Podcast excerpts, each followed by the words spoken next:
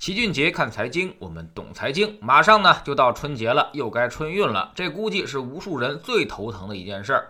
放在往年呢，大家最担心的问题就是抢不到票；而在今年，则无比纠结，到底要不要回家，还能不能返乡？昨天，官方发布了最新的规定，明确要求返乡人员需要持有七天内有效新冠病毒核酸检测阴性结果返乡。返乡之后，实行十四天居家健康监测，期间不聚集、不流动，每七天开展一次核酸检测。嗨。对此，大家一下就炸锅了，无数问题呢是扑面而来。那么，我们就给大家解释一下。疑问一：什么算是返乡？怎么界定返乡？主要呢有三个维度：一是跨省返乡，二是来自本省内高风险地区算是返乡，三是高危险行业啊，比如说什么冷链或者是进出口等等。这里的返乡呢，说白了就是广大的农村地区，去别的城市不算。疑问二：什么时候开始？明确说了，就是从一月二十八号春运开始而开始，到三月八日春运结束而结束，所以你早回去的不算。疑问三：要什么样的手续？返乡人员呢，需要跟当地的村委会报备，由村委会检查你的核酸检测证明以及绿色健康码。疑问四：回老家要不要隔离？答案呢是不需要隔离，但是需要十四天居家监测，非必要不外出、不聚集，做好个人防护，并在返乡的第七天和第十四天分别再做一次核酸。对于这一条，大家的意见是最大的。要知道，有的乡村医疗条件是十分有限，估计要做核酸得到县里面去做，那么这个麻烦可就大了。如果要想在家多待几天，那么就得反反复复的去做这个核酸。说好了不聚集，但是想必在核酸检测的时候，肯定是要聚集的场面的，而且天南海北的人还到处都有，其实呢，反而更加的危险。其实政策解释的很清楚了，但是别忘了这只是统一规定，所以各个地方如何执行标准并不一致。反正现在就是谁出事儿就罚谁，所以您还真别较真儿，很可能各地的执行标准完全不一样。但上面这个会是一个最低标准啊，比如北京大兴区就最近因为疫情这个事儿，明确提出全区所有人员原则上禁止离京，如需离京，按照谁审批谁负责的原则，需要持三日核酸检测阴性证明。那么这个事儿就基本上不可能了，估计谁也负不起这个责任，所以最后肯定就是都不批了。在北京大兴打工的朋友，估计就过年别想回家了。有些地方没有那么强硬，但是也明确表态鼓励原地过年。叫做非必要不返乡，明确提出三倍工资加奖金要留住员工。还有的企业呢，为了留住员工，提供了什么年夜饭大礼包。更有甚者，虽然没有强烈的要求，但是要求职工签订春节期间不聚餐、不聚集责任书。一旦出事儿，那员工自己承担责任。虽然这有甩锅的嫌疑，但起码呢，明确了一个态度：各单位对疫情这个事儿，现在仍然是高度戒备、高度重视，谁也扛不起这个责任。此外呢，还有一个风险，那就是返乡高峰我们出台政策，主要呢就是返乡核酸检测。那么等返程高峰呢，我们同样可以随时出台政策，要求你带着核酸证明返回城市。而且，即便上面不要求这么做，那么各个地方、各街道，甚至各个社区也会有这个要求。现在社区已经给每个居民打电话，摸底春节的流动情况了，随时随地可能进行追踪检查。所以这个春节要想返乡回老家，那简直就是太麻烦了。估计不少人都会打消这个念头。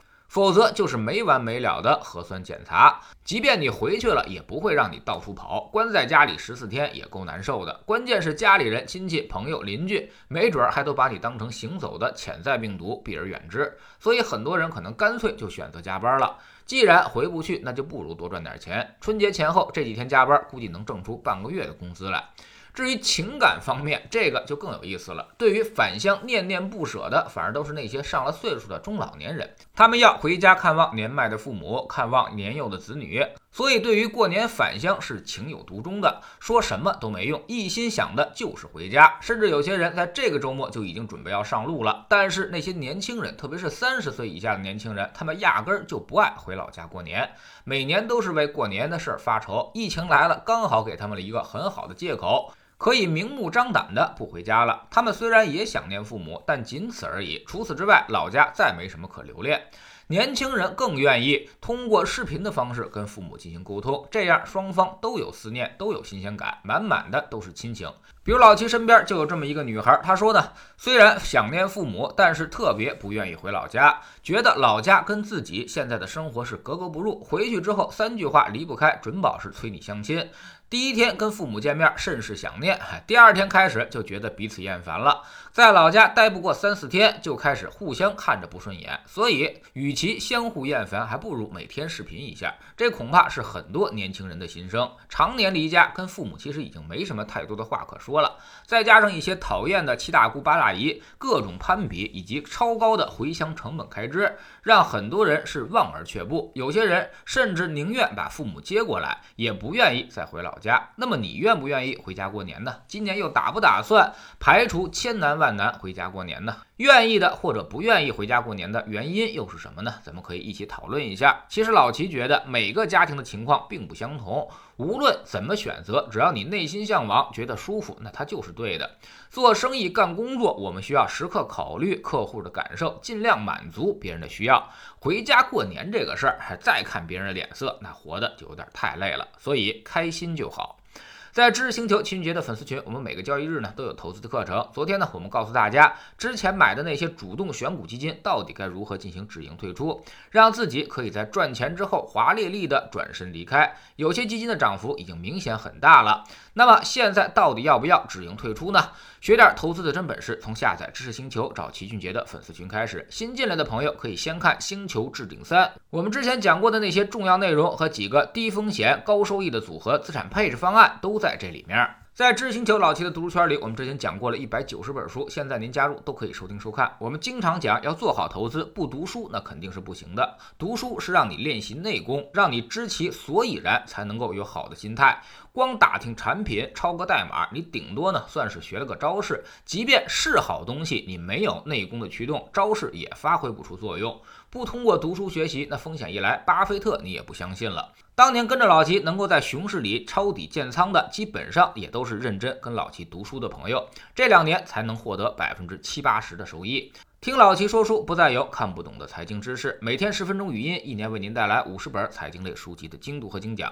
我们这个计划要进行十年，随着读书圈里的书越来越多，我们也启动新年提价计划。二月一日起，读书圈将从二百八十四元调整到三百零六元。想要听老齐每天说书的朋友，要抓紧最后的时间了。老用户依旧是一九九续费。读书圈里目前已经有一百九十本书，您现在加入，可以在星球的置顶二找到快速链接，方便您收听收看。读书圈学习读万卷书，粉丝群实践行万里路，各自独立运营也单独付费，千万不要走错了。苹果用户请到老七的读书圈同名公众号里面扫描二维码加入，三天之内不满意全额退款，可以过来体验一下。